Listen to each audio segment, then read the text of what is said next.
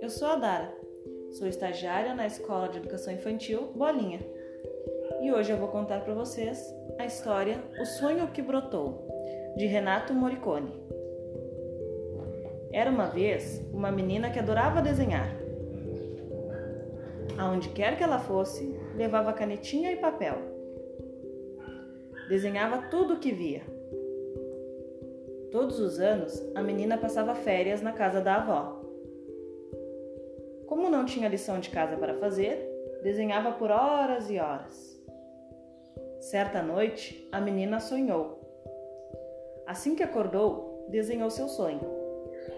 Aquele era um desenho diferente, por isso foi guardado em um lugar especial, como se guarda um tesouro.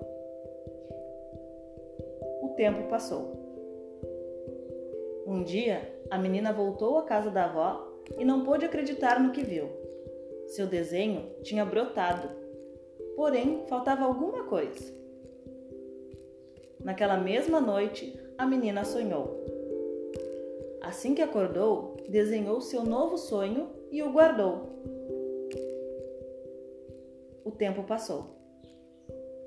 E a menina continuou desenhando e sonhando. Thing.